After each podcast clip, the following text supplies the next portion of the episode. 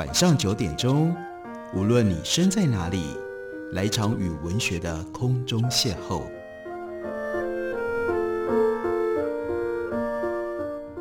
杨照谈书，邀您一同遨游文学世界，认识古今中外的经典之作。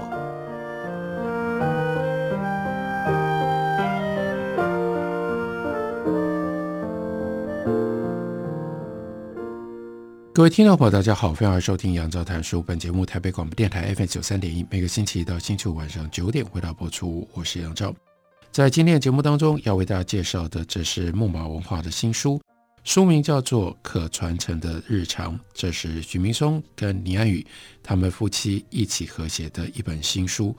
这本新书从两夫妻他们旅行的习惯开始讲起，告诉我们为什么有这样的一段旅程，以及这段旅程。如何开启他们对于建筑、对于美学，以及对于建筑美学和人的生活之间的关系，有一些特别的思考。所以书里徐明松跟倪安宇告诉我们，因为总是随性出发，从来不预定旅馆，随时可能更改行程的这种旅行的习惯，所以两夫妻出门很难呼朋引伴，让别人跟他们一起走。这种任性的旅游方式当然有风险。不过呢，也有惊喜。多年来，他们就是用这种方式乐此不疲的旅行。所以那是有一年秋冬之际，他们租车在德国旅行，沿途因为贪恋风景，所以走走停停。到达东北部，离柏林南方不算远的有一个小城叫做德绍。去到的时候呢，天色已经昏暗，接下来又起了雾。起了雾之后，当然就更看不清楚前面了。那个时候没有智慧型手机，没有 GPS，所以呢，一个人开车，另外一个人查地图，经常因为搞不清楚方向，就在那里乱转。车子开开，看到四周的景色变了，这下子越来越慌了。为什么呢？好像闯进到一个森林或者是公园里。我们到底到了哪里？是不是靠近德绍了呢？这个时候看不到人家，就在毫无头绪的当下。突然迷雾当中，像是救星一样解救一样，看到朦朦胧胧的有一个霓虹的招牌，上面写着 Hotel Seven，那是一栋旧式的小洋房，外面有花园，这应该是自家的住宅改变成为民宿旅馆。这个时候什么也不要想了，也不需要去问到底要多少钱，就找了进去落脚住下来。第二天早上呢，坐在这个民宿旅馆的角窗前面吃早餐，晨雾慢慢散去了，赫然发现对街有几栋两层楼的白色现代建筑，线条简洁方整，越看越眼熟。为什么眼熟呢？因为徐明松是建筑跟建筑史的专家，所以他一定看过非常多经典建筑的照片。这个时候就赶快打开，手里面还会带着在旅途上的建筑的书籍。确认，那就是包豪斯的校长 Gropius，他为自己跟学校的老师设计新建的教师宿舍。这本来就是他们那一趟到德国旅行其中一个目的地，于是喜出望外，同时呢很得意，肯定就是说自己应该是曾感动天。冥冥当中，竟然在黑夜大雾当中，开车开开，住到了 Gropius。他的经典建筑的对面民宿里面，然后这本书就展开对于 Gropius 的介绍跟讨论。事实上，这本书包括书名叫做《可传承的日常》，都是来自于包豪斯运动，尤其是来自于包豪斯运动的核心灵魂人物 Gropius。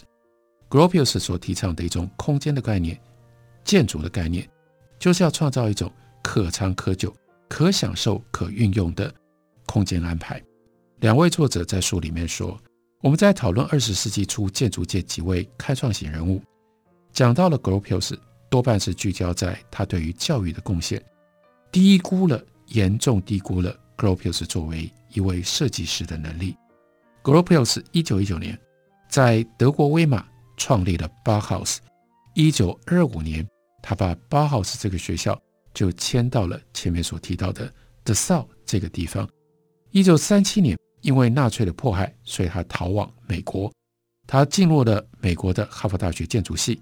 当时哈佛大学的建筑系有三个学门：建筑、城市规划跟景观建筑。他是系主任，同时他又在 GSD（Harvard Graduate School of Design） 研究所担任老师，也曾经邀请在包豪斯教过课的建筑师跟家具设计大师，叫做 Marcel Breuer，到哈佛去开课，共同改善美国建筑界仍然非常保守，是前一个时代所流行的，称之为叫做 Bo Art 这样的一个传统课程的规划。确实，对于当时美国建筑教育乃至整个西方建筑教育的改革有很大的贡献。可是，许明松要特别强调、特别点出的是，Gropius 的贡献并不止于此。被迫离开创校所在的威玛之后，Gropius 他们落脚在德绍。这批当年已经颇有名气的艺术家，希望能够弥合工业化之后。传统工匠艺术跟艺术家创作之间的裂缝，就像包豪斯成立宣言所接触的意志，传统的艺术学校没有办法做到这种统一整合。我们要回到工作坊，回到作坊去。这些沉浸在绘图与绘画世界里的图案艺术家，必须要跟手上有技能的工艺技师整合为一。当有年轻人喜爱艺术创作，要让他跟随着前人的足迹，要让他去学习手艺。这些不具生产能力的艺术家，才不会再被指责为不食人间烟火，因为他们拥有了实作的技能手艺，所以他们就可以在那样的领域里大放异彩。另外，引用了 Gropius 说过的话：建筑师、雕塑家、画家们，我们必须回到手作，因为我们不能说艺术是一门专业。艺术家跟工艺技师并没有本质上的差别，艺术家是工艺技师的加强版。艺术家创作他的作品不经意绽放出艺术，那就是上苍赐给的珍贵的时刻。所以这个时候，他就变成了一个合格的艺术家。但艺术家以呈现工艺技术为本，这是毋庸置疑的，那是创意设计的源头所在。所以在德绍市政府。大力的支持底下，日后享誉世界的包豪斯校舍大楼，还有教师的宿舍，陆续的完成。所以两夫妻到了德绍去参观这些经典的建筑。由 Gropius 操刀设计的包豪斯校舍大楼，它整体的配置很关键，看不到轴线，这是在这个之前建筑设计的最关键的元素，好像一定要有一个轴线，这里没有轴线。也没有刻意安排的威权式的入口，它的平面呈风车状，巧妙地把周围的户外空间纳为己有，犹如校舍的外庭。但是呢，并不是封闭的。建筑立面采用当时最前卫的大面玻璃的做法，是我们今天习以为常，把它称之为叫做玻璃帷幕墙。因为这样，今天去参观这栋建筑，一点都不会觉得它落伍。它的外观，它的比例尺度非常的完美，这是好建筑的首要的条件。Scaling，用什么样的尺度来安排空间，来分配空间，这的的确确是建筑当中最重要的要素。一个建筑物是好是坏，它是不是能够达到美学的层级，非常重要的一件事情就是尺度安排，尺度 Scale and Scaling。进入到这个建筑物的内部。就会发现，玻璃帷幕墙跟柱子当中拉开的距离很有空间感，再加上早年的玻璃帷幕墙跟后来的玻璃帷幕墙什么样不同呢？那就是窗子要能开，因为不会随时随处都有空调，所以即使用了玻璃帷幕，那个窗子还是要能够打开，要能够通风，因此需要有很多机械构件。帮忙能够开窗关窗，那如今这些带有手工性的机械配件，也都变成了空间当中不可或缺的元素。大家如果看《可传承的日常》这本书里所附的照片，你会感觉到那样的大片玻璃窗在一边，接下来有开窗的链条齿轮，还有那一排的暖气扇叶，再加上柱子，真的就构成了非常非常奇特的几何之美。另外，从楼梯的扶手、门把，还有很多细部的设计，都可以看到建筑师的用心。这就是当下如果比对现在的建筑物，我们不得不注意到，建筑师可能不再那么关注这些细节了。跟包豪斯校舍大楼相比，同样是由 Gropius 设计的教师宿舍，那是更为生活化。宿舍离学校不远，中间还会经过几栋同时期新建的集合住宅。虽然没有 Gropius 设计那么样的前卫，但是呢，也自有一番风味。至于教师宿舍，一共有四栋建筑。这四栋建筑，今天我们回头看，Gropius 用了什么样特别的概念？然后呢，进行设计，并且予以完成空间的打造。我们休息一会儿，回来告诉大家，许明松和倪安宇在书里面用什么样方式来为我们介绍，来跟我们讨论。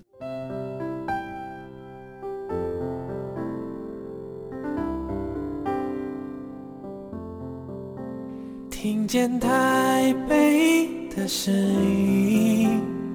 拥有颗热情的心，有爱与梦想的电台，台北广播 FM 九三点。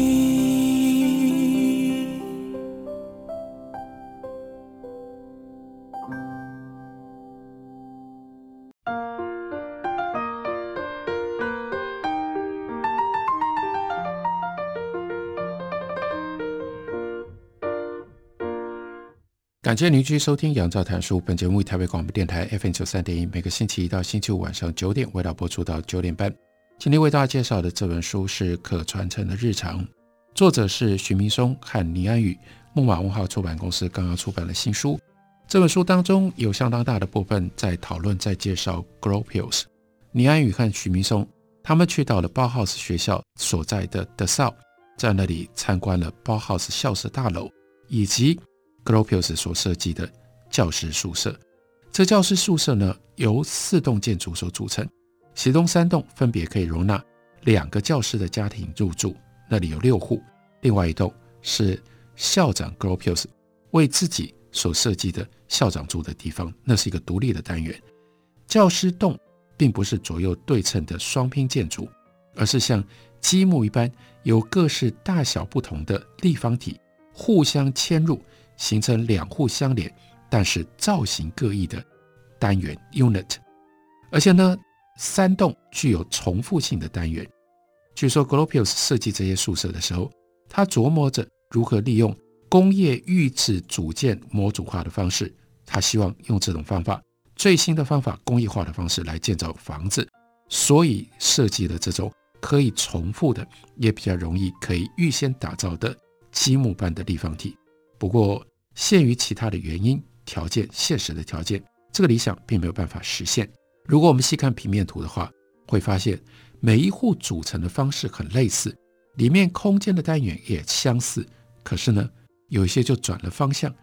这一方面吻合工业预制组件模组化的逻辑，但另外一方面也就表示它没有要单纯的复制，让每个单位都一样。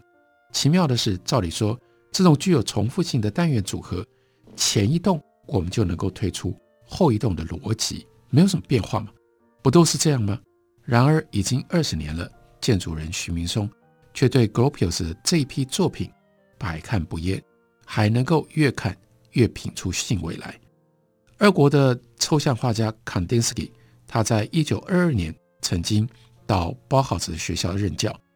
康丁斯基的夫人回忆说。Gropius 反对在他设计的房子里使用任何有色彩的装潢。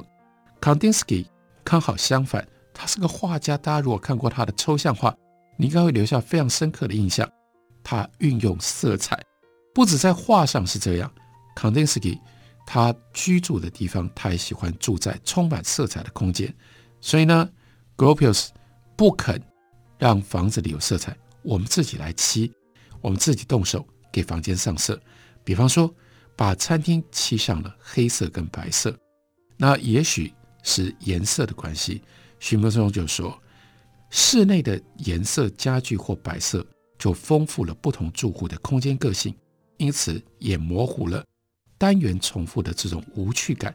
总之，这一批教师宿舍充分表现出新工业化来临之后，在工艺跟艺术之间取得的平衡，也为接下来的建筑现代性立下了基础。他非常推崇 Gropius 的设计，而不单纯只是 Gropius 在教育上面的成就。为了凸显这一点，许明松又特别强调，这两处包豪斯建筑早在1996年就被联合国教科文组织指定为现代文化遗产，比声名更大、设计更受到重视的 g o b u s i e r 他的十七栋建筑列入文化遗产名册，早了二十年。所以从某个角度来看，是对 Gropius 跟包豪斯所建立的制度以及深远的影响力一种非常明确的肯定。接着，这应该是徐明松的感慨吧？他说：“对比对照，今天的建筑师往往以为建筑只是造型加上处理得宜的机能，完全误解了现代建筑的本质。好的现代建筑跟好的古典建筑都必须要塑造迷人的空间，关键在于。”迷人的空间，而不只是表现的造型。同时，在视觉上，透过动线、光影、颜色、和谐、尺度、节奏、景深等等的变化，带动在空间当中移动的人的情绪。你在这个空间里面，你走动，你移动，你到不一样的地方，你就会产生不同的情绪。因而，这个空间跟你的感受密切的结合在一起，才能具备有。这种迷人的性质，而一个建筑还有触觉上，必须要提供符合人体工学尺度，而且经得起再三玩味的构建细部的设计。建筑不应该是一栋冰冷没有表情的外壳，而应该是意味深远的空间。这就是为什么今天要重新温习 Gropio 建筑所能够带给我们的美好经验。那讲 Gropius。接下来，许明松跟李安宇又在书里面提到，Gropius 作为现代建筑的革新家，他跟华人建筑师有非常密切的关系。前面有黄作赏，后面有王大鋐、贝聿铭、张肇康，他们都曾经就读于哈佛设计学院的研究所，所以都是 Gropius 的学生。还有同时期曾经在 Gropius 主持的。叫做协同建筑师事务所担任过工作，所以跟 Gropius 共事过的那是陈其宽。所以你看一下，一九四零年代，光是这段时期就有五位非常重要的华人前辈建筑师，先后是跟随过 Gropius 的。那就在这个时期，另外徐明松要为我们介绍一个非常有趣的一个案子，这个案子的背后是。中国国内的教会大学，在一九四零年代这个时候，教会大学在中国面临了一连串的挑战跟竞争。中国民族主义崛起，所以呢，排斥基督教运动渐渐成了气候。另外一方面，中国内部开始广设自办的大学，因而就逼着这些基督教大学必须要做出改革，必须要变化。其中一种变化的方式是他们。不能够继续单打独斗，要结成策略联盟。后来就成立了叫做中国基督教大学联合董事会，The United Four Christian Colleges in China，简称叫做 UBCCC。这个 UBCCC 呢，就主导联盟的事务。这个联董会，他们就邀请当年最现代而且最前卫的，就是刚刚前面所提到，Gropius 他所主持的协同建筑师事务所。来负责规划一个新的大学，这是一个整合的大学，把几所基督教大学统合在一起，成立华东大学。校址在哪里？在上海，也就是今天上海虹桥机场所在的地方。跟大多数旧有的中国教会大学不一样，协同建筑师事务所他们提出来的计划，不再是单核心的、有轴线的、具有权威感的。空间布局，建筑形式也摆脱了中国古典复兴的这种风格。Gropius 因为要接这个案子，所以他就邀请第一是刚刚从哈佛大学毕业，谁呢？I.M. Pei 贝聿铭来参加规划，一起勾勒可能的新中国的想象。王大閎在这本叫做《贝聿铭现代主义泰斗》的书里面写了一个推荐序，他就说，有一天的上午，Gropius 突然约 I am，I am 就是 I am Pay 贝聿铭，跟我一起去讨论问题。由于美国基督教育基金会决定在中国东部建立一所华东大学，这里有一个挂号，非常的重要，大家要了解。这个华东大学后来没有盖起来，可是呢，这个大学的构想就搬到了台湾，那就是台中的东海大学。那基督教育基金会就委托 Gropius 规划设计。Gropius 最讨厌的是什么？别人批评说他的设计是国际性的，因而缺乏地区风格跟色彩。所以呢，这个时候为什么找 I.M. 跟找王大閎，就是希望这两个中国学生能够来教他，到底中国建筑的风格是什么，中国建筑的精神是什么，来作为他设计的依据。这是 Gropius 思索这座要坐落在华人社群的大学，他要设计的不再是采用放诸四海皆准的形式，要先跟这个文化、这个地区、这个传统进行对话。Gropius 的华东大学设计就反映了中国人的生活方式，这都是他的理念所产生的设计的方法。首先，他认为中国人喜欢走路，习惯走路。并且进一步定义中国建筑的精神是保持建筑物的低矮高度，还有具有重量感的低斜，还有具备有重量感的斜屋顶。但是呢，它不要刻意的用传统中国式的屋顶，所以中间有跟随，但是同时有改变。用这种方法建立了主旋律的思考之后，Gropius 让大小不一的建筑群呢散落在基地上。所以第一个。最高的建筑顶多三层楼，不要有高楼，用这种方式保持这种平面性、扩张性。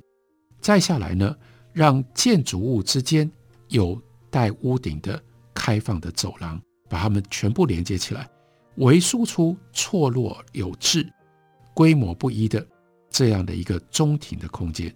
Gropio 则在设计说明当中特别点出这个走廊廊道在规划的。重要性强调，所以虽然是很多不一样的建筑分别站立在那里，可是这个空间在大学里是连续的，人们很容易就可以随时用走路的连接各个不同的建筑物，这呼应了他对于中国人爱走路的其中的观察。然后呢，因为中国人爱走路，就想象成为华人借由串联的廊道、沉浸的空间。进入到一种游的目的。那华东大学虽然没有盖，可是非常重要的。我们今天在台湾，我们可以了解、可以体会的。Gropius 的子弟兵陈其宽后来规划东海大学，他也是在这个精神底下，他做出了他的原则。东海校园的设计，真正的精神并不是房子本身，而是房子和房子之间。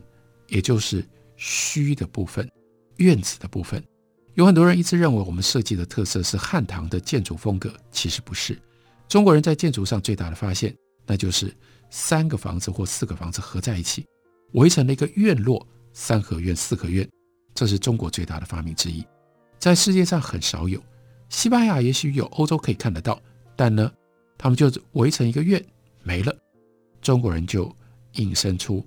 二三进可以一直不断地延伸下去。房子本身很简单，不简单的是三间房子之间的关系变化。到了庭园，这个关系变化就更多了。不但有房子，有墙，有走廊，有树，然后围成迷人的空间。这是陈其宽现身说法，解释东海大学设计的方法，就记录在徐明松和吕安宇。他们所合写的《可传承的日常》这本书当中，介绍给大家，推荐给大家。感谢你的收听，明天同一时间我们再会。